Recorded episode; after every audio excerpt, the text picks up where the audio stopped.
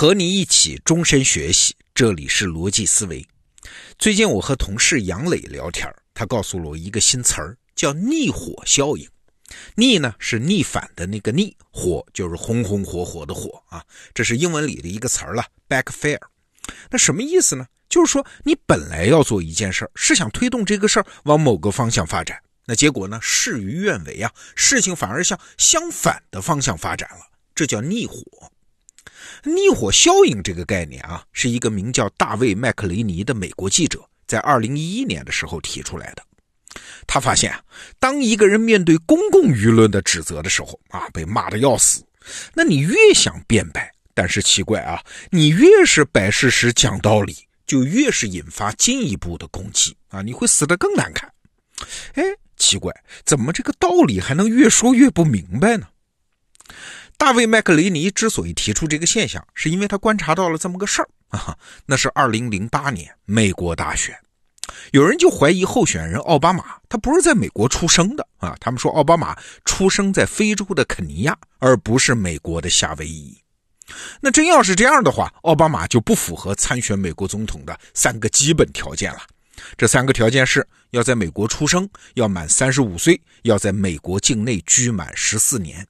所以你看，如果质疑奥巴马的出生地，就直接动摇了奥巴马的竞选资格啊！这事儿可不得了，在舆论上马上就引起了轩然大波。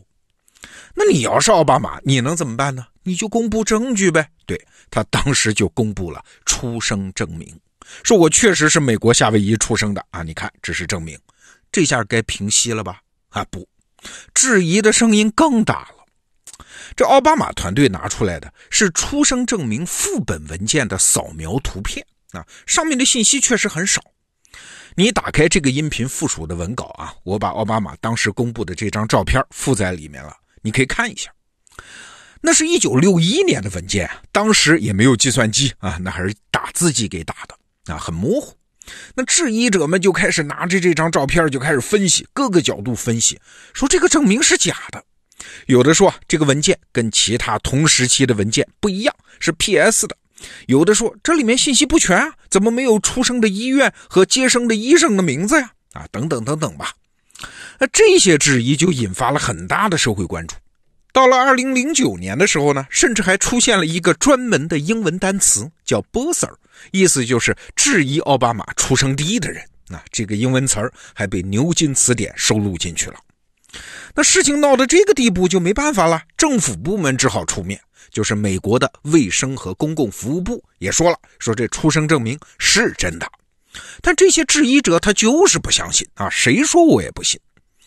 这些还只是第一波质疑啊，后来光阴荏苒，到了二零一一年的四月初，这奥巴马已经当上总统了，他宣布要竞选连任，哎，这个时候这个话题又被翻出来炒。到了四月底，奥巴马团队实在没办法啊，只好公布了详细版本的出生证明，证明他就是出生在美国夏威夷。但是依然没有用啊，直到他连任结束，对他出生地的质疑从来没有间断过。前后这个话题，你算算啊，吵了将近十年。那在这帮质疑者的里面，有几个很重要的代表人物啊，现在的美国总统特朗普就是其中一个。奥巴马公布了详细版本的出生证明之后，特朗普还是在推特上说：“啊，这都是伪造的。”那另外一个代表人物呢，是美国亚利桑那州的一位警长，叫阿尔帕约。他可能是这帮人里面最执着的一位。他专门开记者招待会，说自己跟进调查了五年多，找到了奥巴马伪造出生证明的九点证据。啊，不过后来也证明了，这些证据也都是没影儿的事儿。那他为什么这么执着？为什么这么干呢？原来啊，他自己要竞选参议员，就是这位阿尔帕约啊，他想通过这种方法获得政治声望和资金支持，就这么简单。你看，事情走到这一步，他已经变成了两派政治力量互相博弈的一个题材。这奥巴马出生证明到底是真是假，其实已经不重要了。那整个这十年啊，你想想看，如果你是奥巴马，你会不会觉得很委屈啊？想不想哭啊？证据就摊在这儿，他怎么就没法说服人呢？对，这就是我们今天想讨论的话题。为什么在现在的公共舆论环境下，你即使一脸的证据、浑身的道理，但是还是没有办法说服人，甚至还引发我们前面讲的逆火效应，就是证据越多，反而麻烦越大。好，我们再回到奥巴马这件事儿啊，你会发现整个事件其实是分成三个阶段的，每个阶段的性质其实不一样。那第一个阶段是事实之争。你奥巴马到底出生在哪？是肯尼亚还是夏威夷？那如果是现实生活中啊，我们争论一个话题，往往是为了解决一个共同的问题嘛。所以证据那是有用的，逻辑那是有用的。但是在大规模陌生人的公众舆论环境下，大家要解决的问题本身就不一样。你奥巴马是为了证明自己有资格当总统，而我呢，反对者我是要证明你没资格当总统。你看咱俩问题不一样。甚至我只是要证明我很聪明，我说的话很有攻击力啊！甚至我只是今天心里不爽，我想在网上找个名人骂一下。你看，咱们目标不一致，所以彼此说服的基础首先就不存在啊！啊，这叫啥？这叫目标分歧下的说服不可能啊！这就是为什么在今天的网络环境下有理说不清的原因。但是事情没有完啊！如果你面对争议，你胆敢亮出证据，胆敢反驳，那问题可能会升级啊！这就来到了这个事件演化的第二个阶段。你看哈，你亮出了证据啊，有力的证明了对方的质疑是错的，但是在对方看来，这可不是对他观点的挑战啊，这是对他的智力、信用和人设的全面挑战。那一旦他意识到这一点，问题的性质就变了呀。原来你们是辩论赛，现在变成了他的人格保卫战。那他怎么办？他只能说你的证据全是造假呀！哎，这就是我们刚才说的奥巴马遭遇的逆火效应。所以你看，逆火效应看着是，哎，怎么往这个方向推？结果反过来呢？其实本质上并不是证据不管用啊，恰恰是证据管用了，所以对方只好把战场扩大，把事情搞得更复杂，这才是逆火效应的实质。一个舆论事件啊，要是发展到这第二个阶段，一般就麻烦了，因为大家争的已经不是这个事儿本身了，而是舆论战的输赢。但是请注意，事情还不会止步在这个阶段，它还会进一步升级啊！就是出现对这个态势的利用者。你看，我们刚才讲的奥巴马这个故事当中的特朗普和那个警长阿尔帕约，他们都带有自己独特的政治目的的。他们会怎么利用这个态势？其实任何人都没法预测啊！但是结果是肯定的，就是刚开始对阵的双方，他会被抽象成两个符号。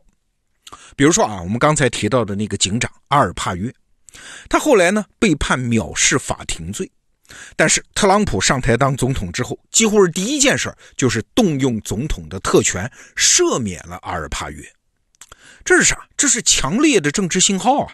因为这个时候的阿尔帕约，因为他搞的这些事儿嘛，他已经不是什么奥巴马出生地的质疑者，也不是什么反对移民的警长，他是美国强硬右派的一个符号。那特朗普当然要利用啊！到了这第三个阶段，这就也不是什么辩论赛、攻防战，这已经演变成长期的阵地战和堑壕战，就更是没有是非了。好，我们再梳理一下这个事态发展的三个阶段啊。第一个阶段，大家争的是是非对错，这是辩论赛啊，很普通的辩论赛。那这个时候，证据和逻辑多少还有点用。那等升级成了第二个阶段，大家争的不是事实本身，而是个人的输赢，这叫攻防战的阶段。那这个时候，证据和逻辑都没啥用了啊！谁先提出了新证据和新逻辑，谁就在扩大新战场啊！所以逆火效应就显现。等升级到第三个阶段，这就是长久的阵地战和消耗战了，只剩下什么派系、符号和阵营。啊，你看，看起来是同一件事儿，但是演化三个阶段，它实际上是三件完全不同的事儿。好，我们今天了解了一下舆论事件这三个阶段的演化，其实不是说该怎么应对啊，你也看出来了，没有什么应对的好办法，连奥巴马美国总统他也没有好办法，他只是在提醒我们，在公众舆论面前，任何一句言论，任何一个行动，它都不是边界内的言论和行动。这和我们人类的日常经验相反啊！我们是习惯在共同的话语背景和问题意识下讨论问题，我们习惯依赖证据和逻辑彼此说服，这是一个固定边界内的矛盾解决方案，这是我们的日常。但是在公共舆论中呢，这个边界再也没有了。嘿嘿，这个时候我们就得记住，每一句言论，每一个行动，它都不见得是上一个问题的解决方案。哎。它反而可能是开启下一个问题的原因呢。好，这个话题我们就聊到这儿。逻辑思维，明天见。